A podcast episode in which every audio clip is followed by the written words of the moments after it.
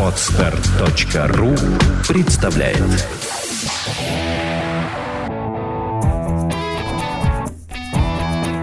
Проект «Чувство покоя» представляет Александра Иванова и Андрей Капецкий в лучшем психологическом подкасте «Психология, мифы и реальность».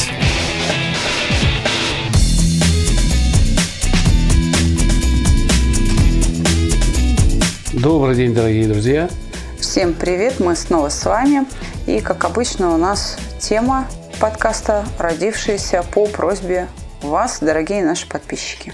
Говорить мы будем сегодня о свекрови. Сколько уж анекдотов про нее сложно, сколько историй разных, а жизнь, она вот не поддается литературному описанию, вернее, поддается, но ничего не изменяется.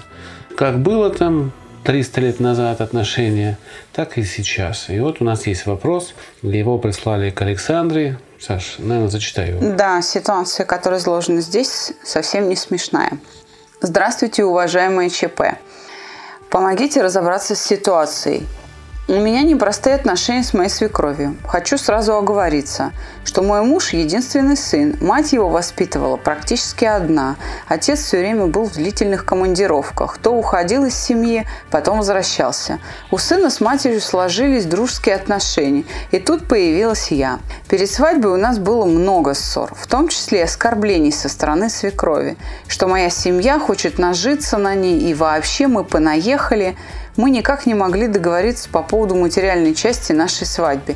И в результате, разругавшись со всеми, мы устроили небольшую свадьбу на 30 человек и уехали отдыхать в Сочи. Все это со временем позабылось, но скажу честно, мне иногда кажется, что обида на свекровь у меня все-таки осталась. Потому как когда я чувствую, что свекрови становится много в нашей жизни, меня это начинает раздражать. Иногда даже до внутренней дрожи. Я считаю нормальным то, что при появлении собственной семьи у сына уже нет времени так, как прежде, уделять матери внимание. Но она, похоже, этого не понимает так как названивает ему постоянно, пишет СМС, грузит своими незначительными проблемами, и в том числе и психологическими. Когда я начинаю возмущаться, муж говорит, что у меня с моей мамой плохие отношения, поэтому я не хочу близкого общения с его родителями, и не хочу, чтобы он тоже общался. И эти слова я уже слышала из уст свекрови. Однажды это все у меня накопилось, и я уже не выдержав, высказала все мужу, что я хочу полноценной семьи, что я не хочу чувствовать постоянное присутствие свекрови рядом, слыша постоянные смс от нее. Хочу, чтобы он наконец понял, что теперь семья его здесь, рядом со мной, а не с мамой, что ее проблемы она должна решать сама, так как она вполне в состоянии это сделать, что я не хочу, чтобы она грозила его своими эмоциями и страданиями по поводу не сложившейся личной жизни, потому как в результате всего этого страдаю я и наши отношения. Муж, насытившись эмоциями мамы, уже не в состоянии решать наши проблемы, не слушает меня, тогда как мне тоже иногда нужно высказаться, поговорить. Я не могу иногда поистерить один раз в месяц, потому как он сразу начинает жаловаться, что мама ему там мозги выносит. Хочу сказать, что я не позволяю себе никогда плохо отзываться о свекрови. Мы ходим к ней в гости раз, а то и два раза в неделю. Я доброжелательно к ней отношусь, угощаю ее своими блюдами, помогаю, когда нужно. Но в связи с тем, что из-за нее происходит у меня дома, я не хочу к ней ходить и озлобляюсь на нее. Начинаю ее слова воспринимать с плохой точки зрения. Может, я тоже в чем-то не права. Я врач по образованию. Так свекровь вычитает в интернете всякого, послушает подружек на форуме и начинает себе несуществующие диагнозы ставить. За год жизни нашей с мужем она и инфаркт придумала, и дикое мясо на пальце, вызывая нас к себе взглянуть на нее среди ночи. В прошлом году случилась авария, благодаря чему она пролежала целый год дома с переломами. Поначалу я старался ей помочь. Мне было очень жаль ее, но она стала просто невыносимой. Возле нее непременно должен был кто-то сидеть. Когда мы с мужем отлучались даже в магазин, обижалась что надолго ее оставляем, укоряла сына, что когда он в детстве болел, она его не бросала. Мои нервы тоже не вечные, мы поссорились с ней из-за пустяка и разъехались. К ней ездил только мой муж. Со временем это улеглось, и мы снова стали общаться. Но на этот раз я уже сказала себе и мужу, что я не хочу больше садить себе никого на шею и буду помогать ровно столько, сколько я считаю нужным. Я думаю, что у нее тоже осталась на меня обида за тот случай, когда я ее якобы бросила. Но я так больше просто не могла. Я не знаю, как мне быть дальше. Теперь мы общаемся с ней на общие темы. Я с ней не секретничаю.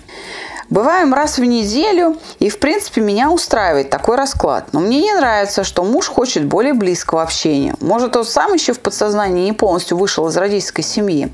После моего безумного разговора со слезами и скандалом, когда я сказала, что с меня хватит все это терпеть, я хочу нормальной семьи, что я терпела все это целый год только потому, что она была больна, а теперь, когда она выздоровела, нужно прекратить, он вроде все понял, и смс и звонки резко сократились.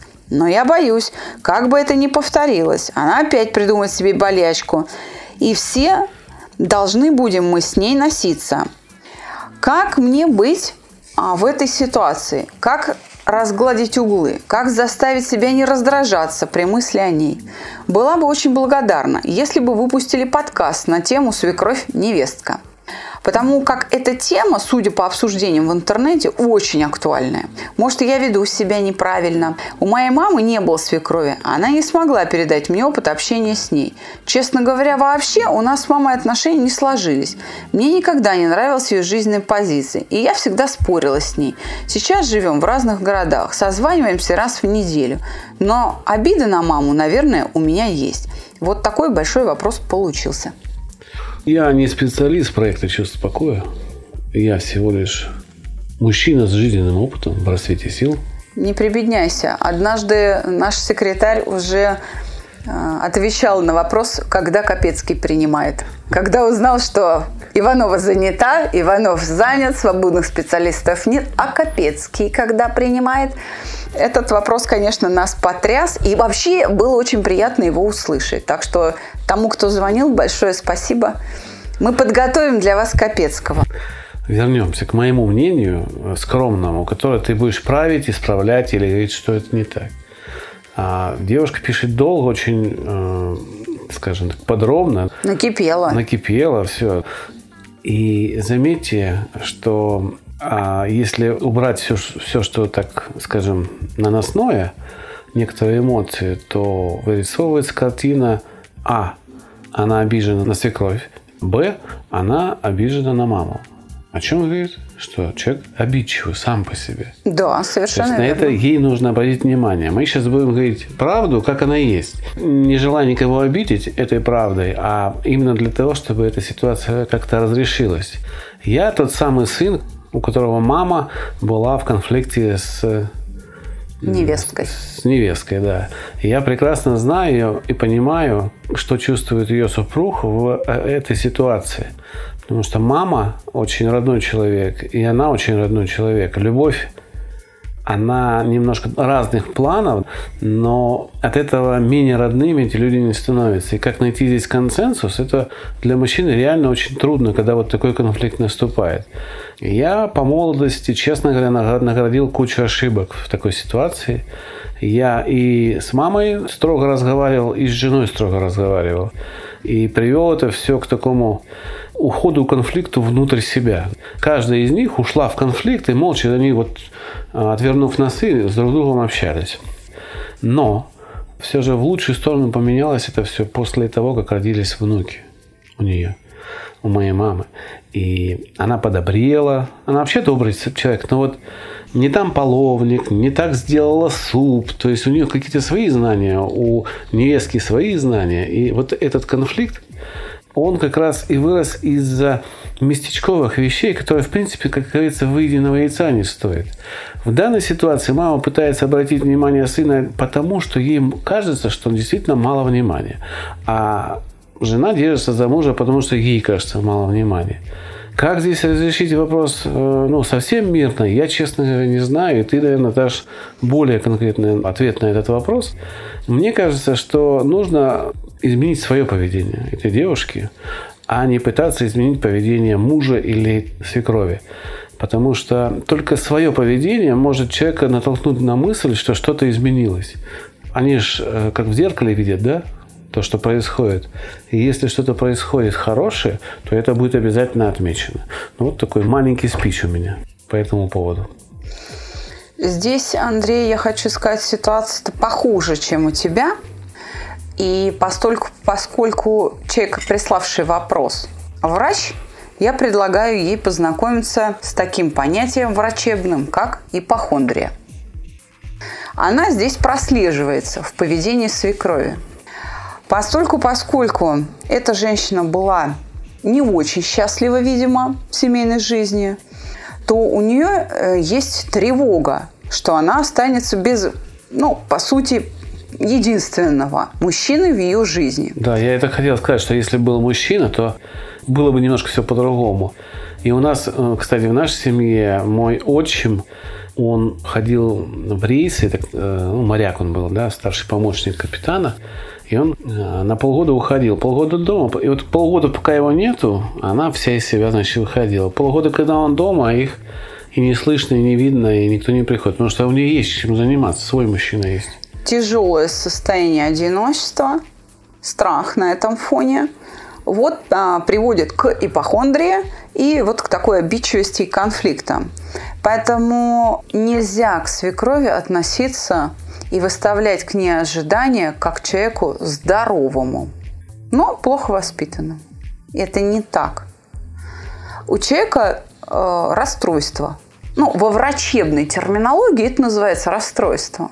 В нашей терминологии произошло научение и закрепились все вышеперечисленные мною переживания. И сын, в отличие от вас, это осознает. И именно он пытается снизить боль душевную у человека, уменьшить. У них действительно очень хорошие отношения. Он мудро поступает. Он понимает, что а, ругать маму там или объяснять ей бессмысленно. Человек находится вот в таком состоянии невротическом. И он прекрасно понимает, что она для того его и воспитывала, чтобы именно сейчас, когда ей больно и плохо – быть ей опорой. И он пытается успевать и там, и тут. И не успевает. А автор вопроса права вот в чем. В том, что он переоценивает свои силы, и его не хватает на семью. Крен все-таки в сторону мамы, потому что она находится в более тяжелом положении. И его вот эта забота, постоянное реагирование на требования матери, по сути, что? Развивают в ней этот невроз. Подкрепляют. Подкрепляют его совершенно ну, то верно. есть она манипулирует уже некоторыми вещами. Это превращается постепенно в манипуляцию. То есть здесь каждый в своем прав, но чтобы э, снять существующие противоречия, конечно, чтобы э, прошла обида на свекровь, нужно перестать воспринимать ее как хорошего, здорового, нормального человека. С капризами. С капризами, да. Это не так. Человек в тяжелом неврозе, он многолетний, и ей плохо. А муж в попытке а, он ведь отдает долг сыновней. И когда вы родите своего сына, вы будете точно так же рассчитывать на его поддержку Или взрослого мужчины. К мужчине все-таки больше ожиданий в этом смысле. А? К сыновьям. И это правильное требование, справедливое, да? А, а на кого еще опереться? На сильного взрослого молодого мужчину. Ну, если мужа нет, да, там, овдовела, допустим, да, или что-то там одинокое. Но муж ваш переоценивает свои возможности и потакает порокам и слабостям мамы, мотивируя это любовью своей. То есть он заботится, но выбрал несколько иной метод, не, то, не самый эффективный, и плавно все это развивается. И теперь он как бы на два фронта воюет. То есть он, да, не, не оценил ваши отношения, не проверил, как вы это воспримете. Мне показалось, что он не воюет, а он на два фронта пытается любовь свою разделить. Да. А превращается это вот я воевал. То есть я вот грубо обращался там, а, чтобы прекратить какие-то споры, я и на невестку, и на э, маму прикрикивал так. Вот это грубость была. И я воевал с ними, действительно воевал. А здесь в данном случае человек любит. Вот то, что я слышал, он поддерживать пытается. Ну, золотой мужик. Но на самом деле, да. Один из всех, кто здесь пытается что-то сделать, это он. Да. Но у него не получается, потому что все-таки сыновья, как говоришь, долг, крен берет, да. Я думаю, что... Ну да, жена молодая, здоровая, сильная, а мама действительно не может о себе позаботиться. Вернее так, он так думает. Угу. Я думаю, что человек, который нам написал, он на самом деле умный человек, да, потому что проблема его беспокоит, ей, ей важно в этом разобраться. И надеемся, что наш честный ответ, наш честный посыл в эту сторону к ней а, возымеет свое действие, она переосмыслит отношения, и это как-то поможет. А вот что делать, какие-то нюансики, ты, наверное, Да. В общем, ситуация да? на самом деле не так страшна, как ей кажется. Тут э, давить на мужа не следует, потому что ее обиды и, в общем, ее боль э, ухудшают состояние мужа, и он сейчас считает, что его близкая женщина, на которую он хотел опереться, вот в такой момент его не понимает. Вот что сейчас в его голове делается. Он считает, что его жена не в состоянии понять его а, заботы проблем. И в некотором роде он прав. А она, автор вопроса наша, молодая барышня, она права вот в чем. Ему не приходит в голову искать баланс – баланс искать. То есть получается, его ошибка в том, что он слеп к переживаниям с женщиной, которую взял в жену. Вот, вот, вот эта слепость, она, собственно, и выводит ее из себя. И когда она говорит «до дрожи», речь идет о сдерживаемом гневе. Если спросить там, медицинского психолога, это будут называть, или там невропатолога, плавающая тревога. А вообще-то мы говорим о сдерживаемом гневе. Что делать? Да, это вот да. самое главное, я думаю. Заслужить уважение. То есть изменить свое поведение. То, что мы вначале Совершенно верно. Уважение нужно не требовать. А заслужить. Заслужить. И в этом разница. Другое дело, что дистанция будет большой. Вот для этого мы и всю жизнь растем там 20 лет, 25 лет, прежде чем выйти замуж, да, жениться, мы как раз и развиваемся. И к моменту создания семьи от нас жизнь сама требует обладать вот этими навыками, терпением, которое проявляется не в том, чтобы подавить свои чувства и подавить свою агрессию, а в том, чтобы уметь воспринимать человека таким, какой он есть думать не о себе, не о своих чувствах, а хочу, а мне это не дают, а о том, а почему она так, ну, ей же, ей плохо, свекрови плохо, муж мучается. И нужно искать способ такого поведения, который будет вызывать уважение свекрови. Уважение. Это невозможно без спокойствия. Когда вы спокойно выносите критику, когда вы не ругаетесь, не кричите, не плачете, когда вы спокойно и доброжелательно принимаете, в общем, какие-то даже оскорбления, как вы можете выдержать это, тогда свекровь задумается, что надо же какой силы характера у этой женщины, что она выносит все мои капризы.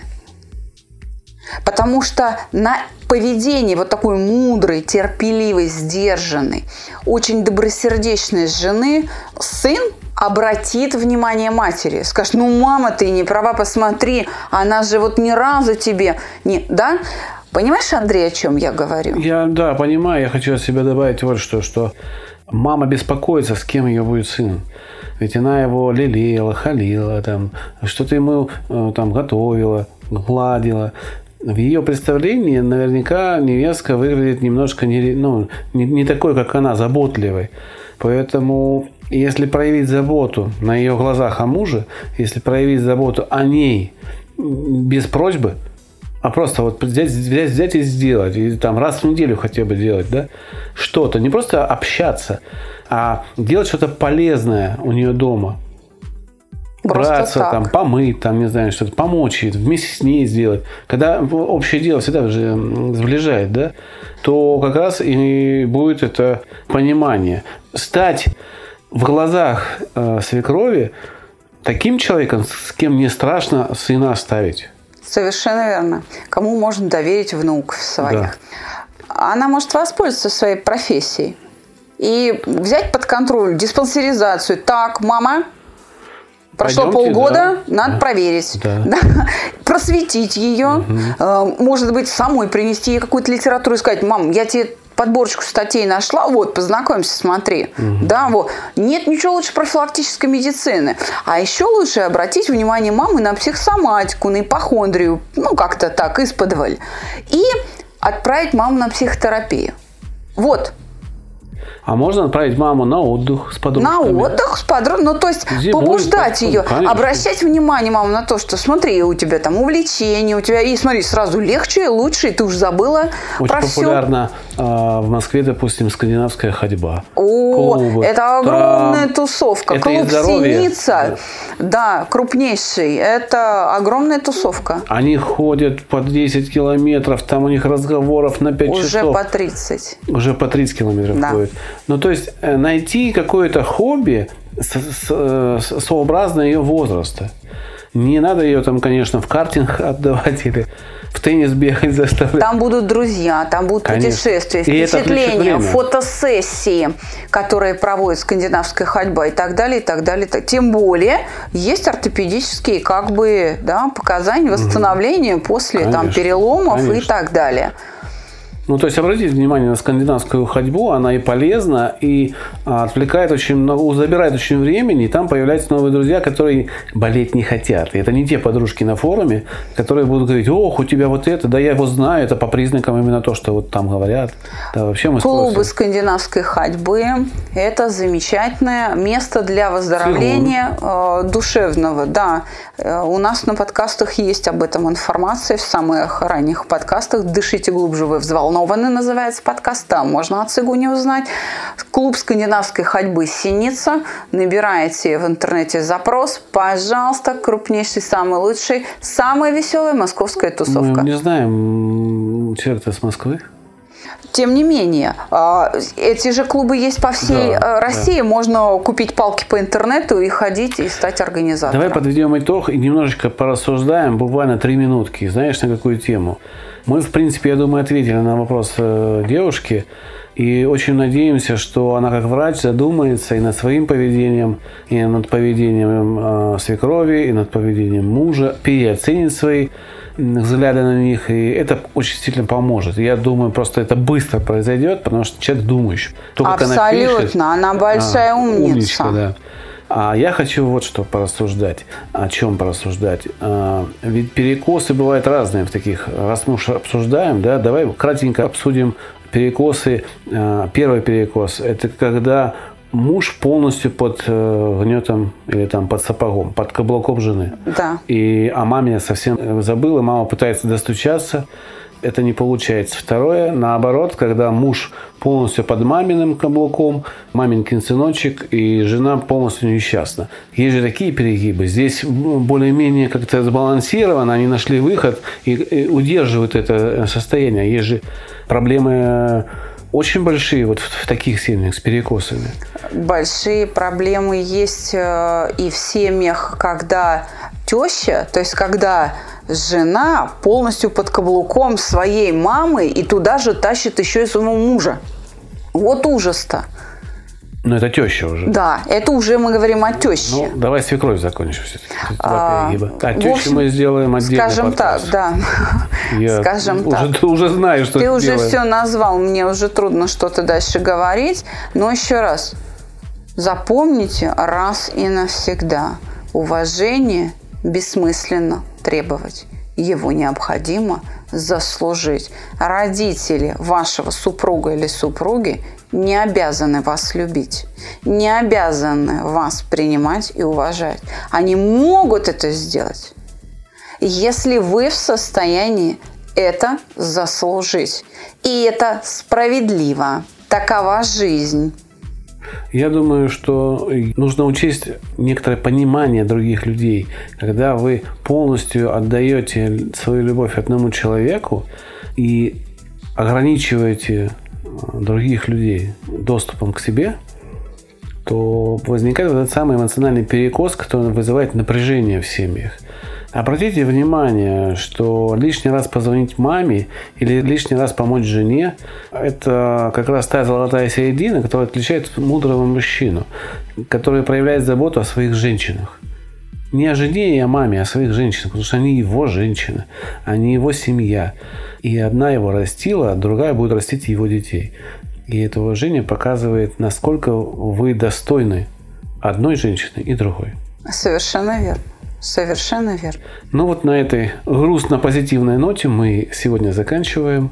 До новых встреч. Пишите нам, ждем ваши вопросы. И не лишним будет еще раз вам всем прослушать наш подкаст об обиде. Всего хорошего. До свидания.